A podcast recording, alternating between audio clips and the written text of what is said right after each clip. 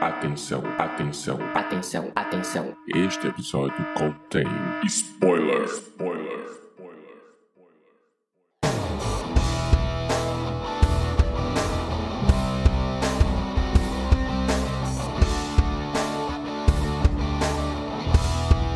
Este é o Podcast ao Cubo, o seu programa sobre cinema, séries e cultura pop.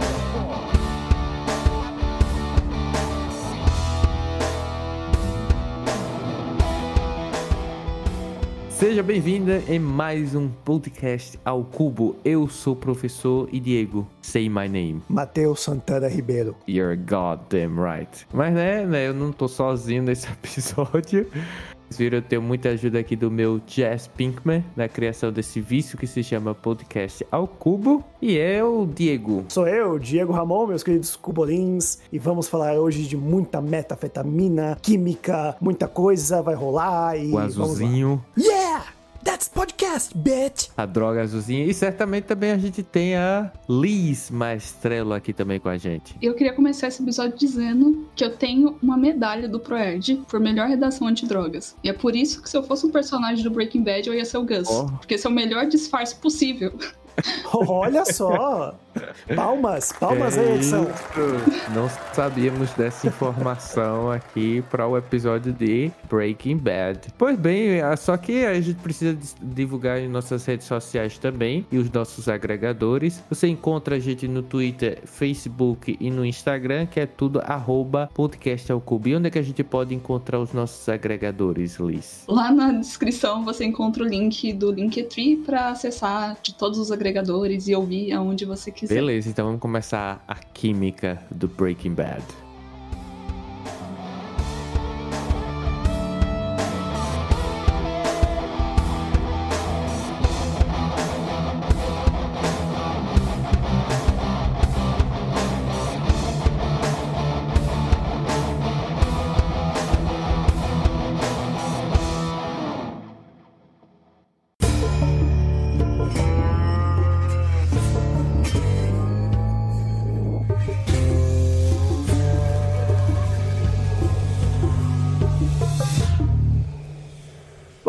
Não sei se o pessoal já assistiu Breaking Bad ou não assistiu e tá ouvindo a gente aqui, né? Então acho que o ideal é a gente começar assim, digamos, por mais que tenha tido, né, o aviso de spoiler, mas a gente começar com uma, digamos, informação precisa. Como é que vocês conheceram Breaking Bad e por que que em sã consciência a pessoa não tem que assistir, tem que assistir, melhor, o Breaking Bad? Não pode deixar de assistir Breaking Bad. Eu vou começar com a Lisa. Eu queria saber seus comentários, Lisa. Olha, eu comecei a assistir porque eu peguei realmente na época que ele tinha estreado. Então, eu não tinha muito como fugir dele, porque um dos canais que eu mais assistia era o canal que ele passava direto. Então, é, as outras séries que eu assistia. Você assistia na rede fechada, né, de TV. É, eu assistia no. Ai, não lembro o nome do canal. Mas enfim, era um canal que passava só série criminal e essas coisas. E eu era doida por esse canal. XN. Isso, nossa. Teve uma época que eu era viciada neles. E aí eu assistia basicamente todas as séries do catálogo. E o Breaking Bad calhou de ser uma delas, né? E eu acho que, assim, pra mim, o que a pessoa não pode deixar, né, de assistir a série, porque tem que ter ali marcado na carteirinha pra assistir, é que é, um, é uma série, assim, que é um, praticamente um estudo cinematográfico com- sobre construção de personagem, sobre direção, sobre fotografia. Eu acho que a série, ela teve essa capacidade de abordar todas essas áreas do cinema e trazer pra um, um formato de série, que era uma coisa que não era tão é, comum antes, né? Assim, no começo dos anos 2000. Então, série tinha mais aquela cara de novela, e aí Breaking Bad foi uma das séries que trouxe esse olhar mais cinematográfico para pro mundo das séries. Então, foi assim o que realmente me, me cativou na série. Não, mas é fato, realmente, que Breaking Bad. Na verdade, eu não, não sei dizer se Breaking Bad foi, assim, digamos assim, a nova série, né? De deixar esse formato de novela. Mas, assim, é muito tributária, é muito relacionada a Sopranos, ao Mad Men, o X-Files. X-Files nem tanto, né? Porque tem aquele caso semanal, coisa e tal. Breaking Bad não tem isso. Mas realmente é uma aula de cinema ali. É uma aula de fotografia, é uma aula de roteiro. Aquele cara que escreveu a série, com certeza ele não vai ter mais ideia É o Gilligan, né? nesse nível. É, o Guilherme. Não vai ter mais. Vai ser difícil ele se superar. Mas falou muito bem de Better Call Saul, viu? É, mas eu digo assim, fora o mundo de Breaking Bad, entende? O cara vai escrever outra coisa. Eu não consigo, assim, ver que a pessoa consiga escrever duas coisas fodásticas, sendo uma delas o Breaking Bad. Mas tudo é possível, né? Tem vários autores aí também que conseguiram vários sucessos também. E, e você, Diego, você assistia pela rede fechada de TV também? Nesse caso, eu fui assistir tardiamente o Breaking Bad, né? Eu, na época, eu não conhecia muito a série. Eu comecei a, numa época que eu frequentava em eventos, eu acabava vendo, tipo, o, me- o mousepad do Breaking Bad, uma camiseta aqui, uma coisa ali. Brindes. Aí quando eu comecei a escrever num site, é exatamente, quando eu comecei a escrever num site, que o dono do site ele via a série e falava que era muito boa, e ainda assim ele falando, eu não vi a série. Então eu não vi na rede fechada, não vi com a versão do Breaking Bad, a Química do Mal da Record, eu não vi. Eu só fui ver assim que eu assinei a Netflix e né, até hoje tá lá disponível as cinco temporadas. E ainda assim eu demorei pra ver na Netflix, porque Nossa, então foi bem tarde, hein? foi muito tarde. Eu, na verdade, o meu. Como é que você conseguiu fugir, fugir de todos os spoilers? Eu não sei como, mas eu consegui fugir. E uma coisa engraçada é que assim, o meu amigo ele me emprestou a senha do Netflix dele pra eu ver Breaking Bad e eu comecei a ver séries Guilty Pleasure no lugar. Então, nem com a senha dele eu vi Breaking Bad. Na verdade, minto. E que depois. Eu minto. Eu tentei, eu tentei ver a primeira temporada. Eu achei o primeiro episódio legal, mas depois ela ficou tão vagarosa que realmente a primeira temporada é a mais devagar que eu desisti. Aí quando eu assinei a Netflix foi quando realmente de fato eu comecei a ver. Aí eu comecei a ver e não parei mais. Eu consegui passar. Depois que você passa da primeira temporada, você vai que nem um tiro até a quinta temporada. É uma é uma série curta, né? São cinco temporadas. Foi feito pra ter cinco temporadas. Há quem diga que não, né? Que não gosta do final, mas assim eu não tenho nada contra o final do Breaking Bad. Então assim, eu fui ver tardiamente. Ainda bem, né? Porque né, a gente ia brigar aqui. É, me, me apaixonei e, e é uma série. Ia virar o P2, não ia mais ser o P3. Exatamente, né? Eu ia tirar você daqui. Mas é que o Malice falou, é, é uma série importante que todo mundo deveria ver por tudo que ela falou. Eu acho, você também, você também comentou das, das cinco temporadas. É, eu acho legal que a série também soube quando terminar. Porque tem muita série boa que acaba se arrastando por muito tempo e acaba ficando ruim, né? Depois de certa temporada. E eu acho que Breaking Bad teve essa coisa de também saber quando parar. Acho que também foi parte do olhar cinematográfico, de saber construir um universo e saber onde ele ia terminar, não continuar indo simplesmente porque a série tava vendendo. Sim, e outra coisa que a gente tem que lembrar nessa série não é de streaming. Então, digamos assim, a audiência era o que mais pesava. E ela conseguiu sobreviver na época. Porque é, o que levantava realmente uma série em uma TV fechada, que era a AMC, né? Lá dos Estados Unidos, uma rede TV fechada, ainda era audiência, né? Pra manter a série. E isso a gente não viu desde Lost, né? Que foi aquele zu- muzuê todo, coisa e tal. Eu, particularmente, comecei a ver Breaking Bad também pelo, digamos assim, burburinho que existia na época do Twitter ainda, né? E assim, foi através da biblioteca do Paulo Coelho que eu vi e comecei a ver. É, na verdade, eu concordo que realmente a primeira temporada é bem devagar, mas hoje eu já vejo com outros olhos. Eu acho que na realidade era uma, digamos assim, uma introdução realmente ao, ao, ao Walter White, né? A gente tem ali a consolidação dele. Essa chatice, né? Esse desenvolvimento lento, isso aí na minha visão foi proporcional. E o que a Liz fala, eu super concordo. É, eu acho que o cara realmente tinha programado para cinco temporadas a, a série. É, tanto, é, é, é difícil você ver isso em uma série de TV, principalmente é, de televisão assim, sem ser de streaming hoje em dia. Tem uma outra série sobre parar também, Qual? Penny Dreadful. Eu não assisti, mas eu sei que eles fizeram pensando em acabar onde acabou. É, mas Ben Dreadful, até onde eu sei, também foi assim. A FX, aliás, o Showtime queria cancelar porque a audiência não tava tão legal. Eles correram e fizeram um final. Ok, mas foi aceitável, né? Não, mas o criador falou mesmo, né? Que não sabia mais pra onde ir depois da, daquele final. Eu não assisti a série. Meu pai assistiu, meu pai adorou. É, Nossa. não, é, é- é- Mas eles realmente fizeram. Ele falou que não teria mais pra onde correr. Então ele achou que acabou num ponto certo. É, eu acho até que Penny Dreadful e Breaking Bad tem muitas semelhanças assim também. É uma aula também de cinema ali, de atuação. A gente tem uma comparação bem forte, mas eu acho assim, é- era, era incomum você ver isso. Durante o decorrer da série, é que ela foi crescendo como sucesso, isso ficava cada vez mais evidente. Por exemplo, tem um pôster que eu acho que é da última temporada, que tava bem claro ali, que o pôster sai bem antes, logicamente, do que a estreia, e todos os elementos que estavam no pôster estavam em cada episódio que aconteceu determinado acontecimento mesmo. Uma arma que remetia a um episódio, um detalhe no pôster que remetia a outro episódio. Então, pra mim, Bad é assim, é o pacote perfeito pra quem gosta de drama, de ação e de história, né? Que geralmente a gente não vê muito isso. Mas eu não sei se se- seria somente isso que faria sucesso, né? Que, que fez com que Breaking Bad tenha feito sucesso. Eu, pra mim, o, a razão principal que Breaking Bad fez sucesso é a mesma coisa que eu faço um paralelo com Star Wars, a saga de Star Wars. Porque o personagem principal, a gente vê o desenvolvimento ali de Mr. White a se desenvolver até o Heisenberg, né? Então isso a série deixa assim perfeitamente claro e objetivo. E eu tava vendo também hoje, antes de gravar o, aquele vídeo que ficou muito famoso, é o decorrer da série todinha, o desenvolvimento de Breaking Bad, mais precisamente Heisenberg. E ele fala, né, no primeiro episódio, a química é o estudo da matéria. Aí o, o Mr. White fala, eu prefiro ver isso como o estudo da mudança. E aí realmente eu acho que essa frase fecha toda a série por completo, porque a gente vê a mudança aí é, do Heisenberg. Eu acho que esse é o ponto principal do sucesso. Eu não sei se vocês concordam. Então é, por- é, é por isso que eu acho que é, o roteiro é perfeito, porque tá lá,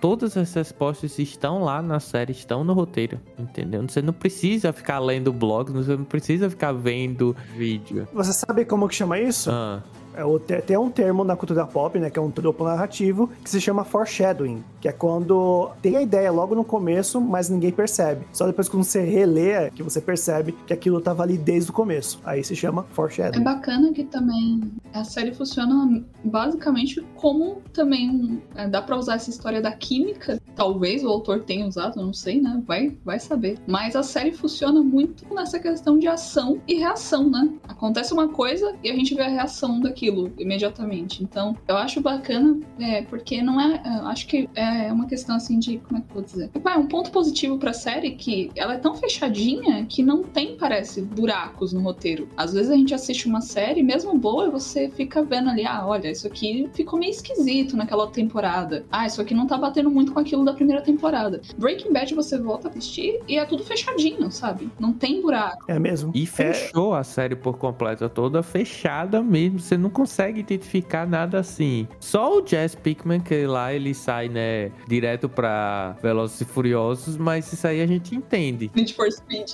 É, então, É. exatamente, né? Porque o filme dele seguinte. É tão fechada a série que, que termina com ele dirigindo pro Need for Speed. Já ficou bem. É. Exatamente, que o filme dele que ele fez depois de Breaking Bad foi Need for Speed, então parece que foi um link pro É. filme, né? Ficou assim, fechado. E assim, a, a- não teve tanta publicidade a série, né? Foi ganhando. Me parece muito também com o desenvolvimento de Dark. É, foi uma série que não foi investida em publicidade. À medida que ela ia ganhando público, aí eles, ah, nossa, agora a gente tem que realmente fazer. Eu me lembro, inclusive, que na última temporada eles faziam é, live shows assim depois dos episódios, né? E eu confesso que eu comecei a aprender muito mais inglês quando eu comecei a baixar os episódios a gente esperava, né, naquela época por legenda ainda. E eu, agoniado, sempre coloquei a legenda em inglês mesmo e ia tentando fazer tipo kamikaze, né? Mas assim, foi todo um aparato pra fazer realmente que a última temporada fosse um sucesso. Que Breaking Bad é um sucesso, né, de fato. E a gente não pode esquecer, claro, da propaganda da Record, né, que eles colocaram lá o trailer passeando por São Paulo. Eu não sei se vocês lembram.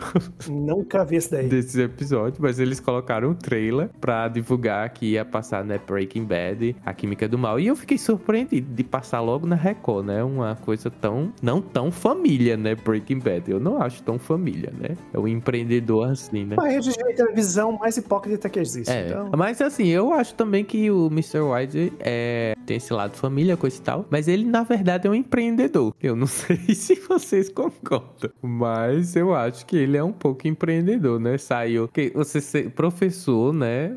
Aí você, eu, ele tem, ele tem uma parte no, no episódio que ele fala que ganhava 43 mil por ano, então tá, eu fiz as contas aqui, dá cerca de 3 mil dólares por mês, entende? Então, não sei lá no padrão É. de vida dos Estados Unidos, mas é muito pouco, né, pra Sim, eles. com certeza. aí- É uma coisa que eu aprendi é que os Estados Unidos eles não passam o valor mensal que eles ganham, eles sempre falam o valor anual. Mensal é coisa muito de brasileiro, né? É, é. E também você, não, você tem que colocar na lista, né, que Breaking Bad só foi possível realmente por causa de Sopranos, né? Porque o Tony Soprano já era empreendedor do lixo, né, na série, pelo que Sim. eu assisti no começo. Então, há muitos paralelos entre as duas, né? Se Breaking Bad existe é por causa de Sopranos. Então, são duas séries que são assim, vamos dizer assim, a irmã mais velha e a irmã mais nova. Eu acho que é isso. É, eu acho com certeza que Breaking Bad vem de Sopranos mesmo. Eu nunca assisti, porém tem muitas similaridades, né? Primeiro que é um personagem homem e com conflitos também com a família, né? Os dois têm isso. Então tá aí a- a- uma prova cabal aí que todo mundo já conhece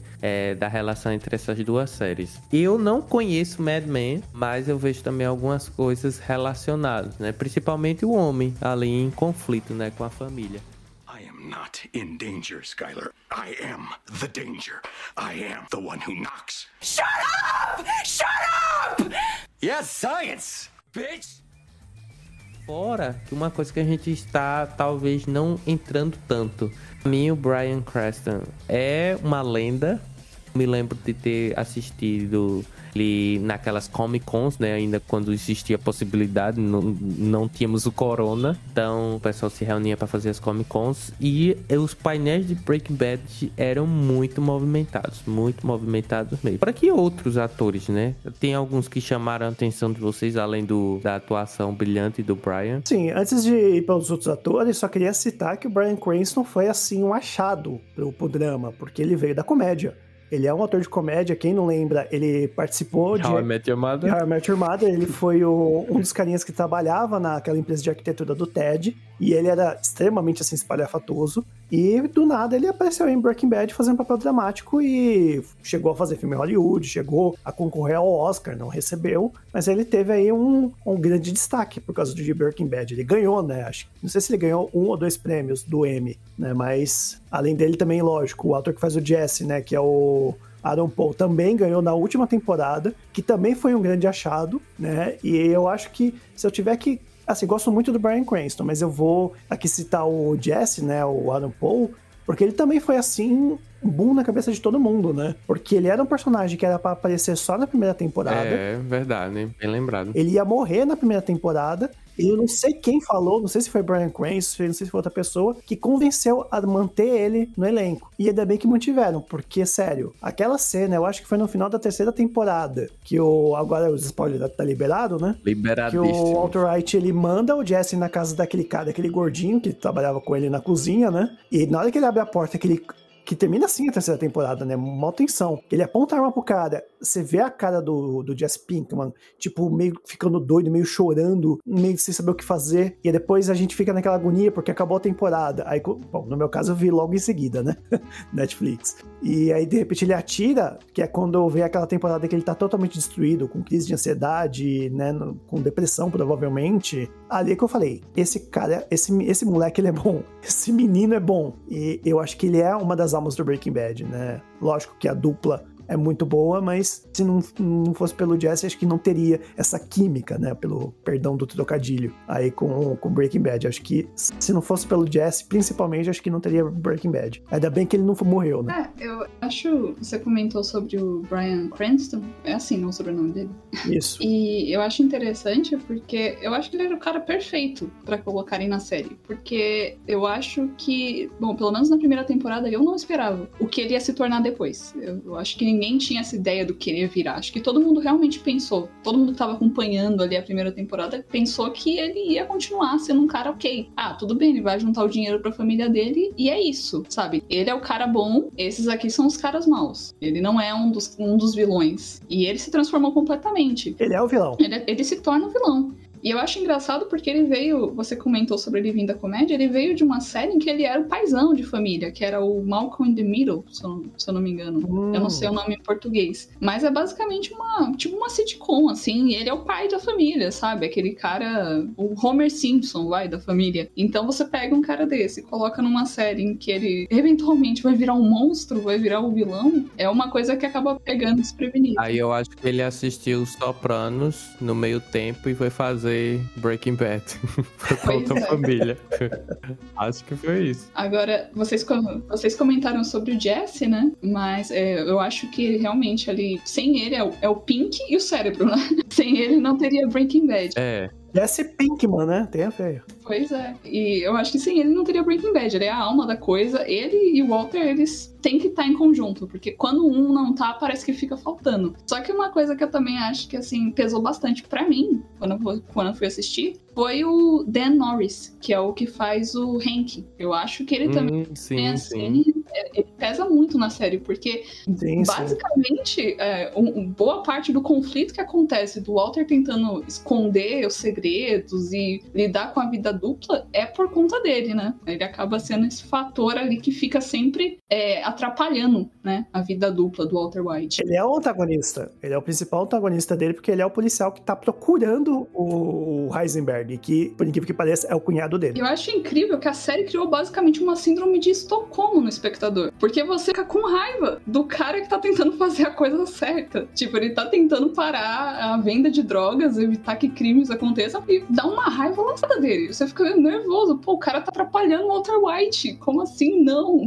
Só que ele, ele é o certo. É aquela coisa, né? E é da família, né? Que é o Pois pior. é. A gente fez aquele episódio sobre heróis e vilões, que a gente fala muito sobre, sobre essa ideia do que que é ser um herói, do que que é ser um vilão. É bem legal que o ouvinte pode depois ir lá assistir, porque complementa essa coisa. Que é exatamente isso que você falou, né? O Hank, ele é o herói, mas a gente vê como vilão. O Walter White é o vilão, a gente vê como herói. Porque é aquela coisa da gente ver sobre a perspectiva do Walter White, né? É. Então, por isso que a gente acaba torcendo pra ele, porque a gente entende ele. Que antigamente vilão era, era preto no branco, né? E simplesmente o. Você vê realmente na visão de uma pessoa, isso muda a perspectiva, né? Antigamente o vilão não tinha perspectiva. Ele era mal e acabou. Porque a primeira vez que eu assisti a série, eu lembro que eu fiquei feliz que o Hank morreu. Falei, ufa, finalmente, não aguentava mais esse cara. E aí a segunda vez que eu assisti, eu falei, peraí, como assim? Eu tava torcendo pro vilão. O que é que eu me tornei? O que eu me tornei? Sabe que é isso? É efeito Hannibal, viu? É efeito Hannibal. Pois é, é, eu quero muito falar do Hannibal sobre isso. Uma coisa que eu tenho que falar é que eu não sei qual temporada que é que entrou aqueles gêmeos. A cena de ação do Hank no carro é, atirando na, naqueles gêmeos é uma sequência de ação incrível. Foi de fuder mesmo. Muito bom. É logo, assim, acho que é a segunda ou terceira temporada, viu? Por aí. Eu chutaria né, em alguma dessas aí. Se eu tivesse um quiz. Eu acho que foi isso mesmo. É na terceira, porque acho que é quando o Gus aparece na história toda. E aí os gêmeos vêm junto com a história do Gus. Verdade. E o Gus também, assim, primeiro eu quero dizer que assim, eu gosto muito do Giancarlo Esposito. Ah, meu favorito também, viu? Só que é aquela coisa, só colocam ele pra fazer esse tipo de personagem. Ele é o Gus no Star Wars, no Mandalorian, ele é o Gus. É, mas tipo, eu acho que tem outra pessoa perfeita pra fazer personagens desse estilo, sabe?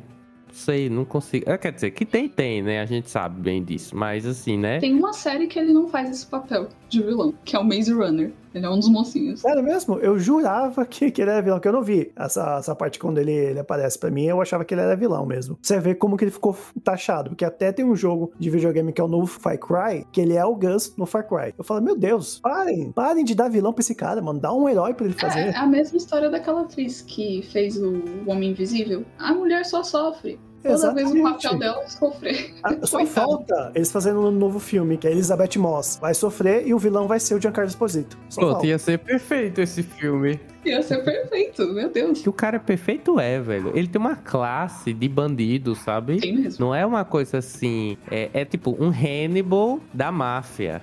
Tipo, é isso, entende? O personagem dele e a, a, a- todos os personagens que ele faz, né? Não somente em Breaking Bad, a gente tá falando mais em Breaking Bad, mas é, o cara tem uma classe. Eu só acho que assim, o Adam Paul ele tá sofrendo um pouco pra escolher, conseguir um outro papel, porque ele não conseguiu emplacar nada. Foi pra Westworld, o personagem dele. Ele é bom. Eu assisti por causa dele, terceira temporada. Mas não foi, porque sei lá, eu não sei. Eu também não sei se faz muita diferença, né? Ele ganhou todo o dinheiro em Breaking Bad mesmo. Então, Mas, é- mas esses atores gostam de atuar, né? só não tá tando emplacando. Independente de ganhar dinheiro, eles gostam. É, mas assim, eu, mas assim, eu particularmente também gosto de, do Jonathan Banks, que era o, o personagem de Mike, porque ele, digamos assim, é o único que enfrenta o Heisenberg, né? Porque a partir, acho que da segunda e terceira temporada, a gente não tem mais o Mr. White ali, né? O Sr. White. A gente tem mais o Heisenberg. E ele enfrenta o Heisenberg e é tipo daquele personagem que não é vilão, sabe? Na nossa perspectiva, a gente gosta dos dois, porque a gente gosta tanto do Heisenberg como também gosta do Mike. E eu achei o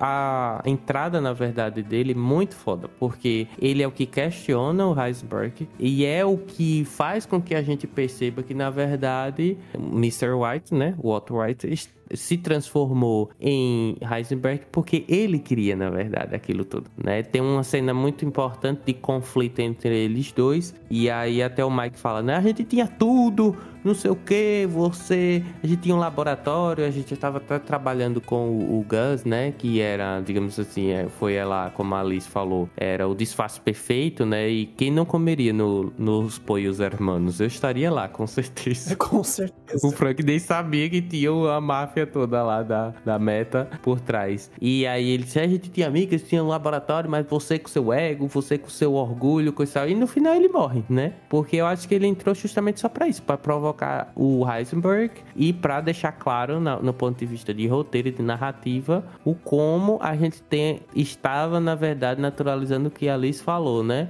essa síndrome de Estocolmo de que a gente estava torcendo pelo Heisenberg e contra o Hank, que era o lado da polícia, né, ali. E vai lembrar que o Mike ele é o vovô do mal, aí o vovô obedece, né?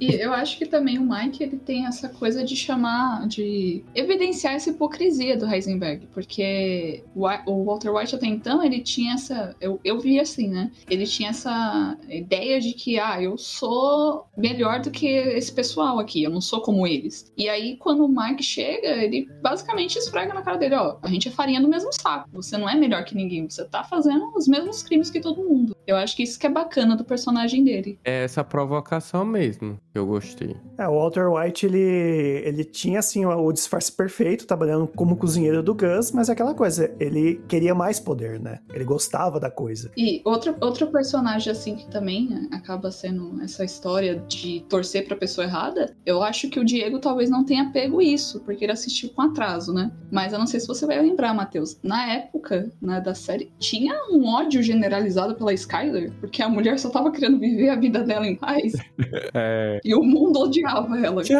up, shut up, shut up. Ela tava ali numa situação muito complicada. Aliás, todas as mulheres ali, digamos assim, são bem potencializadas na perspectiva de, de angústia, né? Porque a mulher do Hank, a gente tem ali ela é uma tipo kleptomania. Tipo não, ela era kleptomaníaca. Ela era E cleptomaníaca. a mulher do, é, do professor, né, do White, ela era, tava ali naquela dualidade, né? Lidar com o marido que tá com câncer, daqui a pouco ela descobre que ele tá... Descobre não, né? Suspeita, na verdade, inicialmente, que ele tá envolvido com alguma coisa e confirma depois, né? Eu fiquei imaginando assim, meu Deus, que merda ela se meteu ali, viu? Literalmente. E sem contar, né? Eles tinham um filho com um problema, né? De uma deficiência. Então, Sim. tinha toda essa conjuntura aí de família também, sabe? Então, ela, era, ela foi um, uma personagem, inclusive, que eu achei que inicialmente eles iriam descartar, porque geralmente ocorre muito isso, né? Descarta a mulher pra segundo plano. E ela foi uma baita de uma atriz e uma baita de um personagem que eles não desperdiçaram nesse núcleo aí da família. Sim, e a- eles tinham uma filha também pra cuidar, que foi o que desencadeou tudo, né? Como que um professor que ganha 3 mil por mês mês, iria sustentar uma família com uma bebê, né, recém-nascida, né? É. E aí é o que eu também acho assim, sabe? É, o, o povo diz, a moral da história de Breaking Bad é pague melhor os professores. Tipo, isso aí é um fato, mas assim, não é a moral da história, sabe? Quer falar alguma coisa pra gente, Matheus? Tá querendo revelar algum segredo obscuro? Essa é a hora, tá bom?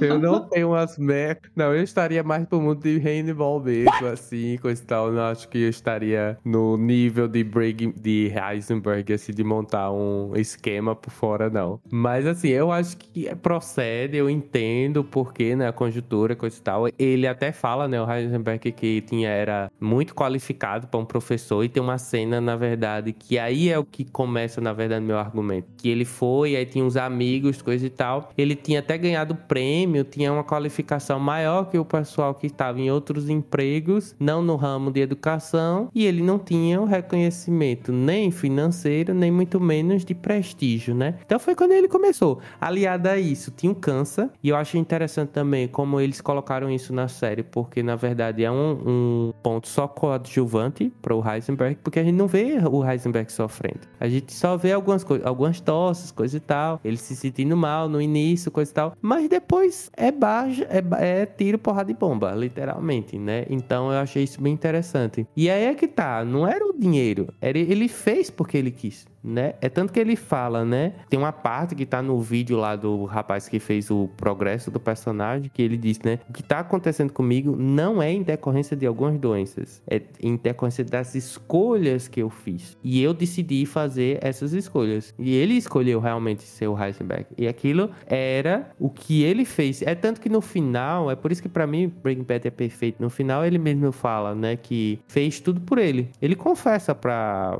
pra mulher dele.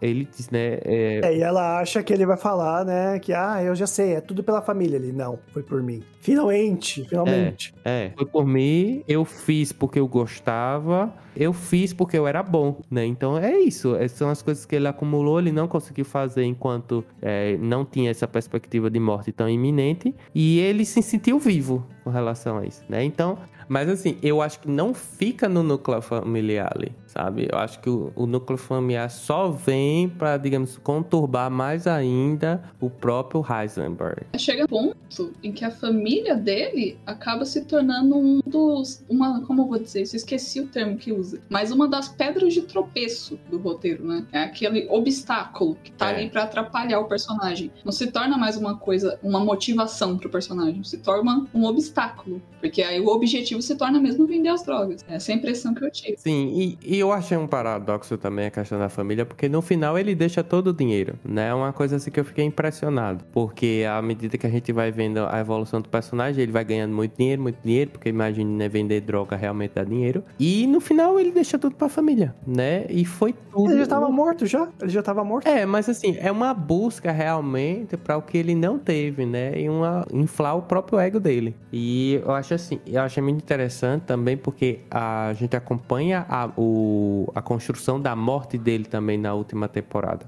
Eu acho que é isso que faltou em Dexter. já fazendo aqui uma crítica. Uh, mas em Breaking Bad nós não tivemos isso. A gente tem acompanhamento ali da morte do Heisenberg. A gente já sabia que ele ia morrer. É, é um fato, né? Porque o câncer não, e ele não estava tratando, iria culminar na morte dele. Então achei isso muito interessante. Além disso, ele é tipo daquele bicho mesmo, bicho mesmo de mato que não arrega o pé, né? né? Ele tava doente, sabia que estava doente e ainda continuava. É, eu acho que é essa mensagem que realmente muitas vezes a gente fica assim, né? Nossa, coloca o Heisenberg num plano lá de herói ou de da síndrome de Estocolmo, né? Considerei ele uma grande coisa, mas esquece várias coisas. E uma das coisas que eu acabei de lembrar também que a gente esqueceu foi que ele viu a morte, né, da namorada do Jess Pinkman. E aquela cena eu, eu não perdoo. Kristen Hitter. É, eu não perdoo ali. Eu não perdoo também. Eu quero comentar uma coisa que mais cedo nesse episódio, a filha do Walter White já tinha nascido, e tem uma cena que, ela, que eles estão colocando a menina depois de amamentar pra dormir, e a esposa do Hank fala: Ah, você tem que colocar como se fosse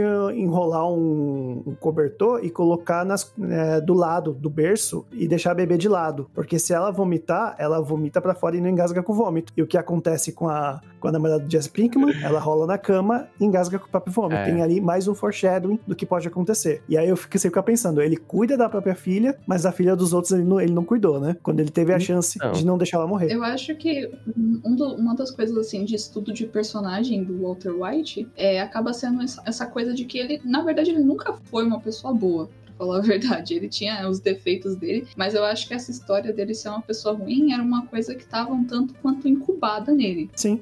Porque. É... Nossa, esqueci o que eu ia dizer. Assim, enfim, é aquela história: você dá poder pra uma pessoa para ver quem ela realmente é, né? E eu lembro que na primeira temporada tem um episódio que logo quando ele descobre que ele tá com câncer, ele vai contar, acho que pra alguém, não sei o que acontece, ele vai falar com a diretora da escola. E a mulher tá ali dando um suporte moral pra ele, do nada, sem, sem aviso nenhum, ele avança na mulher, assim, indo pra um lado mais sexual, né? E a mulher não tinha dado entrada nenhuma. Então, assim, já era uma coisa que ele tinha um ego fraco, ele queria uma vida diferente, ele queria ser o cara, e ele não era, né? Então, quando essas coisas começam a acontecer, começam a virar desculpas pro personagem dele ser ruim. Sendo que, na verdade, ele, ele não era uma pessoa legal, ele deixou a namorada do Jesse morrer, sabe? Ele tava se envolvendo com coisas é, erradas e o, culpando o cunhado dele por querer estar no certo. Então acaba que é, aos poucos ele vai se revelando. Acho que ele não vai nem mudando. Acho que foi uma questão dele ganhando poder e ir se revelando quem ele realmente era. Ele já devia ter, assim, traços de narcisismo, de uma coisa mais profunda ali, né? É. Exatamente. E eu ta- tava lembrando uma cena também, que é na- logo na primeira temporada, que foram mexer com o filho dele, meu filho ele deu seu na porrada ali com os, os adolescentes, entende? Então, Verdade. realmente procede muita coisa aí que você falou. Verdade, eu não lembrava disso. Ele quase- praticamente quebra a perna do carinha, né? É, então, a gente já tem ali, digamos assim, o Heisenberg saindo da, da, da caixinha, né? Tentando é, se consolidar. acaba que ele fica. O personagem dele acaba sendo uma, aquela, uma coisa meio um paralelo entre o médico e o monstro, né? É, Uma hora ele tá normal, bate ali uns 5 minutos, ele se transforma numa coisa completamente diferente. Inclusive na morte do Hank também, ele não gostou, né? Entre aspas assim, né? É uma cena muito chocante. Eu me lembro até, inclusive, que, digamos assim, trend topics no Twitter. Morreu sim. Se o Hank tinha ou não morrido, ou se tinha acontecido mais alguma merda. É, mas ele tinha morrido. E, assim, a cena é muito bem construída. Muito bem construída. É uma angústia que você assiste o episódio até o final pra realmente saber. E a queda de joelhos do Heisenberg que todo mundo sente ali. E aí eu fico perguntando, né? Ali ele tava bom, tava ruim, não sei? Tava mal, voltou ao Walter White. Uma coisa que eu queria dizer, eu não sei se vocês repararam nisso, mas tem uma ideia no roteiro, e é, e é muito assim, escrachado até, que todas as pessoas que o Walter White matou ou esteve envolvido com a morte, ele mesmo que absorve alguma mania daquela pessoa. Por exemplo, a primeira, segunda temporada, aquele cara que fica preso na casa do Jesse, que o Walter White mata.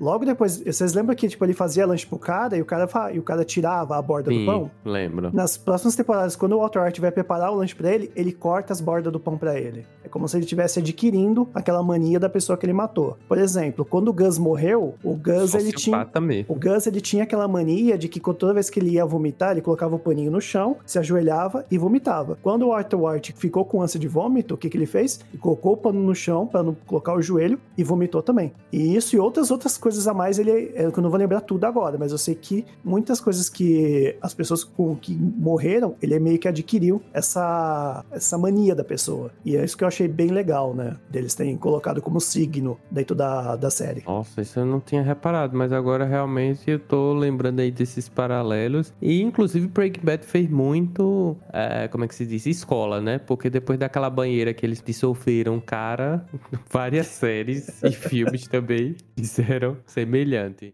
I am not in danger, Skylar. I am the danger. I am the one who knocks. Shut up! Shut up! Yes, science, bitch!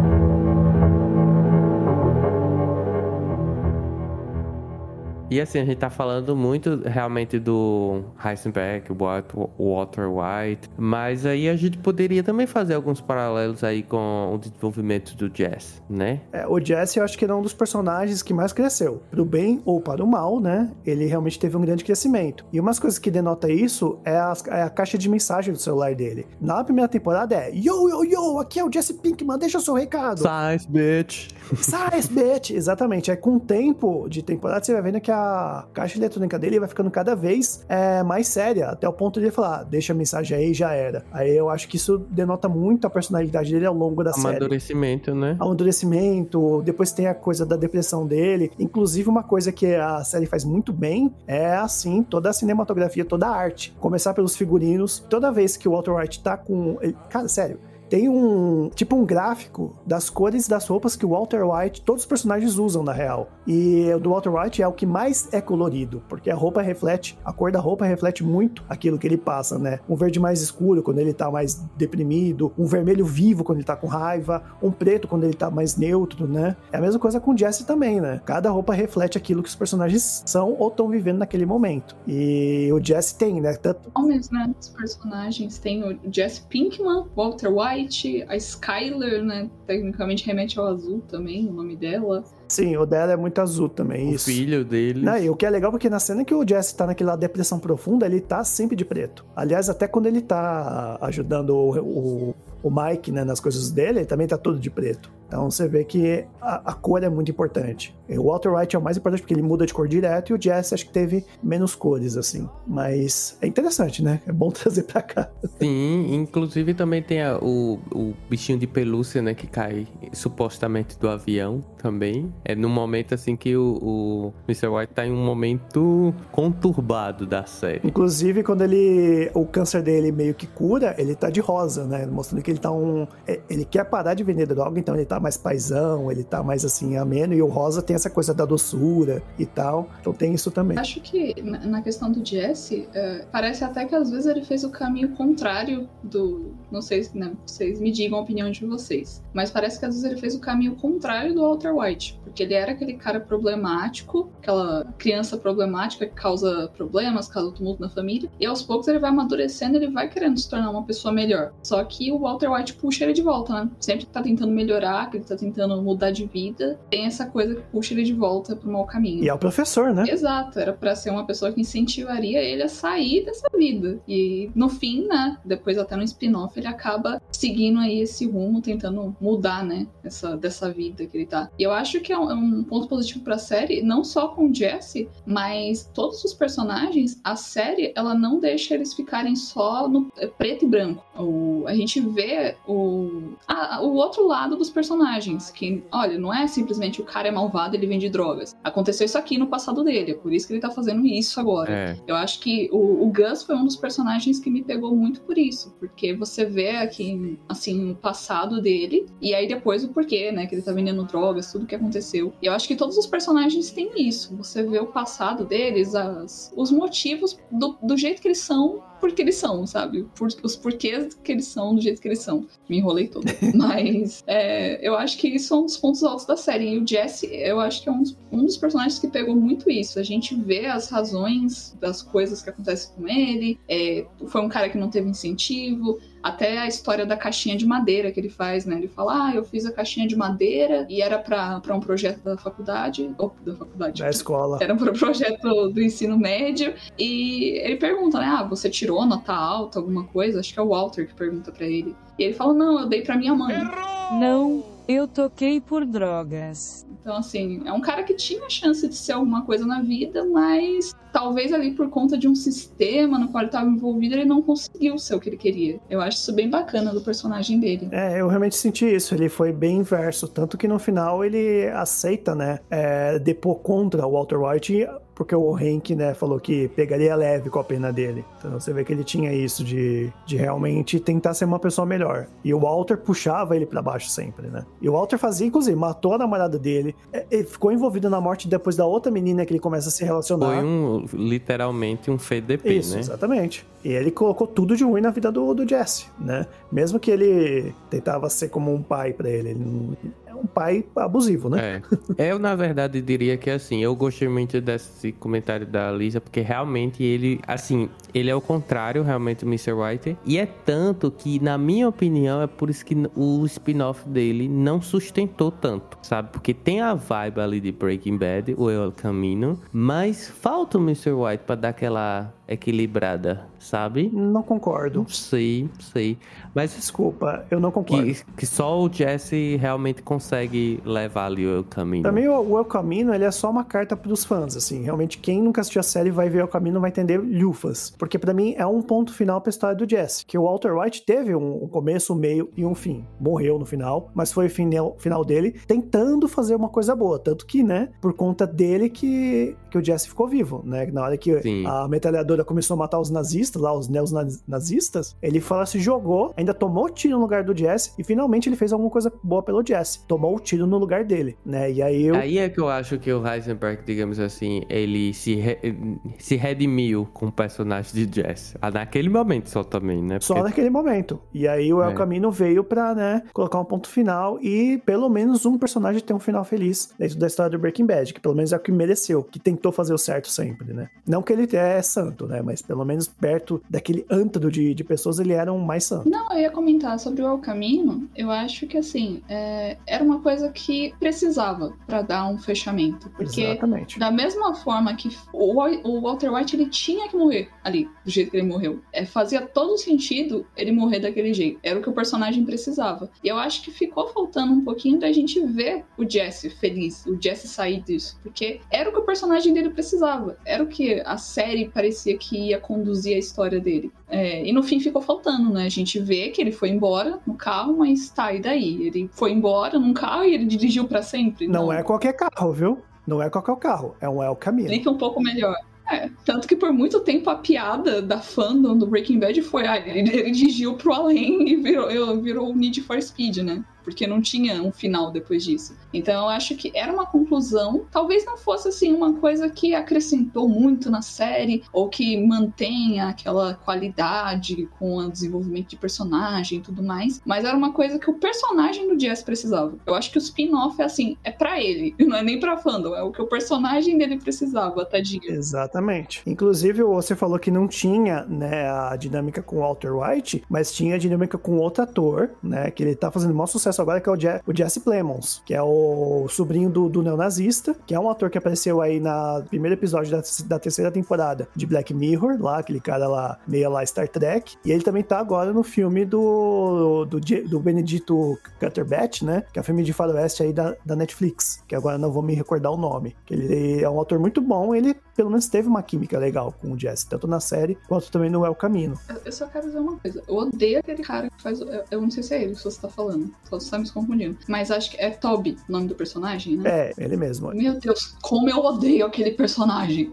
Ah, Horrível. Então, eu amo odiar esse personagem. Ele tá na minha lista de personagens que eu amo odiar, porque o ator é muito bom. é. muito bom. É por isso que eu odeio ele. Ele conseguiu me fazer odiar o personagem dele. Exatamente. Tipo, ele matou a criança do nada, assim. Ainda que tava vendo, né, no deserto, assim. E tem outra cena também que ele é o que mais maltrata o Jess Pinkman. Exatamente. Né, quando ele é capturado. No El, Ca... O El Camino mostra isso. Horrível aquele personagem. E Eu, eu, eu odeio. Eu odeio como ele é, É. educado. Tipo, ele estragou a vida do Jesse, prendeu o cara por anos e ele É, fica lá é como se não fosse pleno. nada. Olha, trouxe um açaí aqui pra você, tá bom? Eu sei que você tá amarrado com 20 correntes, mas aqui, toma um chazinho. Nossa, dá muita raiva dele, de verdade. I am not in danger, Skylar. I am the danger. I am the one who knocks. Shut up! Shut up! Yes, science, bitch! E assim, infelizmente nosso tempo tá acabando, né? A gente tá terminando esse cubo que eu esqueci de falar que também é um baú do cubo, né? Porque a gente tá tirando aí uma preciosidade do nosso baú pra gente comentar. Cinco temporadas aí de Breaking Bad. Não é fácil comentar sobre todas essas temporadas, mas a gente tem que é, terminar com uma característica também de Breaking Bad que é muito importante. Todas as mortes foram bem marcantes. A gente tem lá a principal delas, né? Sem considerar, claro, a morte de Heisenberg. A morte do Gus, né? A morte da namorada lá, da primeira namorada do é, Jax Pinkman. Teve a segunda morte da namorada dele, que foi bem mais impactante. Também teve a morte da criança, baleada assim do nada. E sem contar, logicamente, a morte do Hank, né? Que foi pra respirar fundo, né? Inclusive, a Lisa ela perguntou que você não conseguiu tomar spoiler, né? Eu lembrei que eu tomei spoiler sim, e foi da morte do Gus, por conta da porra do Pop Funko. Que eu tava procurando as coisas na internet.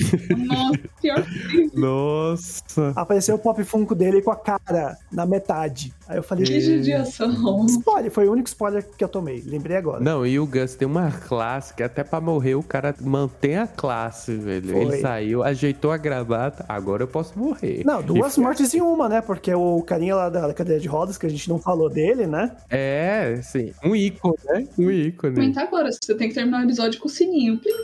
Tim, tim, tim, tim, tim. Um ícone. E claro, a morte aí do Heisenberg, né? Eu não sei se vocês lembram mais alguma coisa dessas cinco temporadas aí de Breaking Bad que a gente poderia estar, assim, só lembrando rapidamente e comentando, que o nosso tempo é muito curto. Bom, se vocês também não lembrarem, a gente vai já aqui pedir indicações a vocês, né? Eu ponto esse, essa questão da morte aí também já vou é, colocar minhas indicações. Lógico, né? Fica aí é, Better Call Saul, né? O spin-off aí logicamente que veio de Breaking Bad. Eu tenho que assistir. Bota um selo vergonha pra mim. Eu também não, não assisti, né? Eu tô recomendando, mas eu não assisti. Selo vergonha.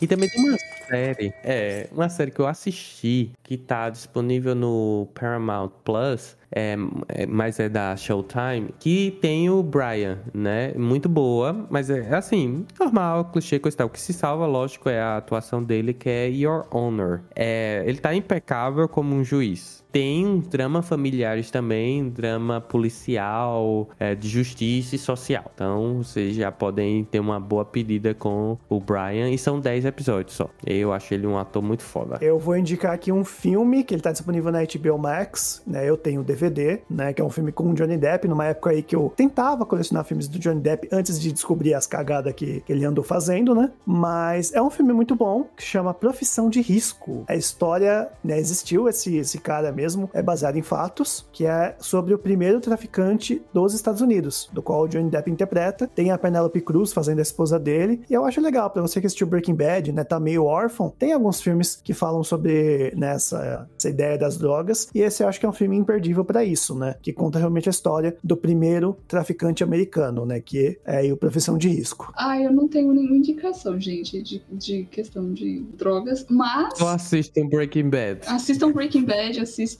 o El Camino, mas também eu tô assistindo uma série muito boa que tem a ver com o que deveria ter acontecido na série, que é as prisões mais perigosas do mundo. E é uma série bem interessante. Tem esse cara que ele ficou preso por 12 anos por um crime que ele não tinha cometido, e agora ele visita as prisões mais perigosas do mundo e mostra como funciona o sistema de tudo e etc.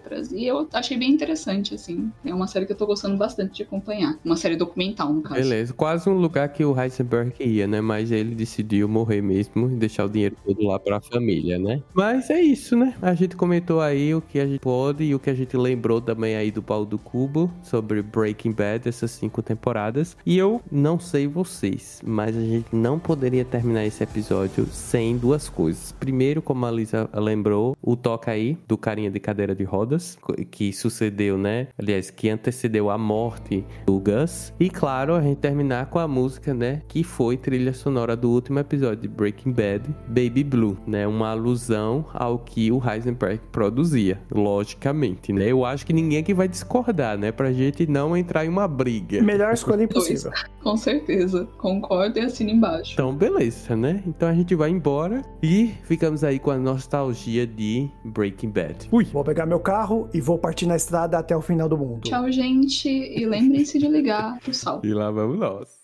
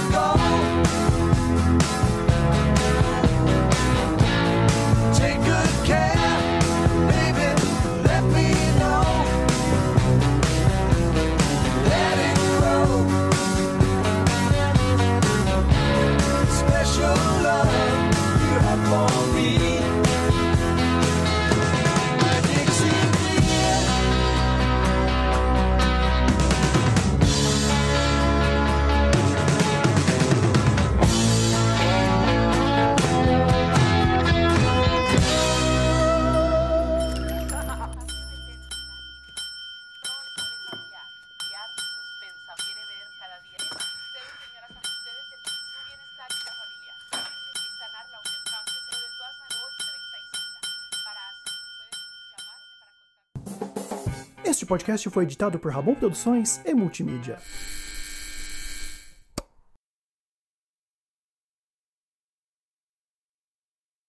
É, Olê, você sabia que o Matheus ele é hipócrita? O Matheus é hipócrita? Nem essa eu sei. Já começou com agressividade, né? Bullying ao cubo. Que ódio é esse?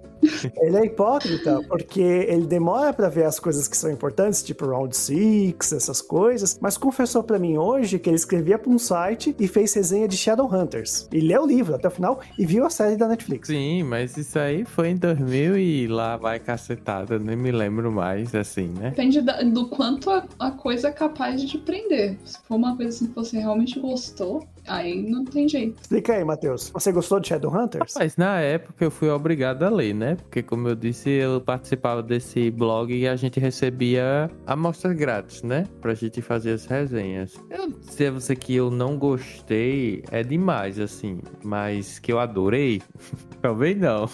Entendeu? Não é muito meu estilo. Porque, como eu disse, eu não gosto muito assim de coisa mágica, entende? Ah, eu também não.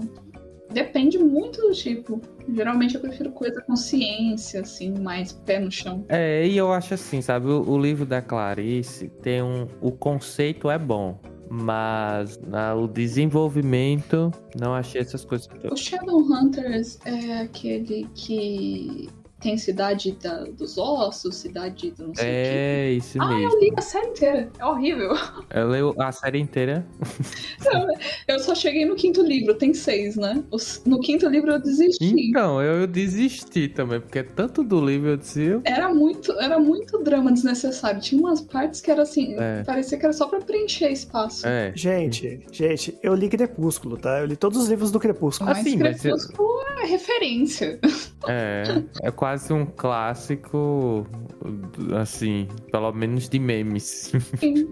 Acabou que o Crepúsculo deu pontapé, né? Nessas séries todas de livros. Bom, mas eu não sei, mas o filme, ou o livro, né, não vivendo aquele clichê, mas o livro parece que é melhor realmente que o filme, né, do que fizeram com o filme. É quase um clássico, assim, pelo menos de memes. É, Acabou que o Crepúsculo deu pontapé, né? Nessas séries todas de livros. Eu diria que foi Harry Potter. Bom, mas eu não sei, mas o filme, ou o livro, né, não vivendo aquele clichê, mas o livro parece que é melhor realmente que o filme, né, do que fizeram com o filme. Ué, o filme, nenhum ator lá gostava de, de fazer aquilo que tava fazendo. O Robert Pattinson, no primeiro filme, ele já falava na entrevista: se não quiser ver, não vê. É uma bosta. Ele mesmo falava isso. De bastante coisa, né? É, e eu não gosto de vampiro também. Mas eu acho que quem deu pontapé dessas coisas de livro ser adaptado no cinema foi o Harry Potter. Começou com Mas, eles. mas eu- eu- é que eu vejo assim, o Harry Potter, quando foi lançado mesmo, inicialmente era pra, pra um público de crianças. Bom, se bem que eu não sei, né? Era pra um público de crianças de 13 anos. Só que aí você para pra pensar que Crepúsculo era pra crianças de 13 anos e fica um pouco assustador, porque não é bom pra uma criança de 13 anos. E é, eu nunca imaginei isso mesmo, não. Eu imaginava que era de 16 pra cima, mas pensando agora, eu acho que é meio complicado isso, hein? É, é que Harry Potter, a criança foi crescendo, né? Por isso que os adultos gostam muito, porque eles eram crianças e cresceram junto com os personagens. É, e hoje eles estão fazendo até revival, né? E no HBO Max tem uma noite com eles. Né? E um ódio mortal à autora, né? Porque a autora, né, se mostrou ser bem transfóbica, né? É, eu mesmo nunca nem, nem vi, assim, vi alguns filmes só, mas nunca li, não. Mas tenho curiosidade de realmente ler o livro, pelo menos. Eu vou comprar em sebo só pra não pagar pra ela. É, tá, ah, sim, é verdade. Burlando. Bom, é, e tem no Kindle Unlimited também, se você não quiser dar o dinheiro aí ao J, a JK, porque o Unlimited, eu acho que não vai dinheiro pra ela, né? Eu acho. Ah, sei não, eu acho que ela deve tirar alguma porcentagem, viu? Aí. Uma coisa ela deve receber, né? Bom, de graça que não é, realmente. Mas tenho curiosidade também. Quem sabe mais pra frente. É, eu também penso assim.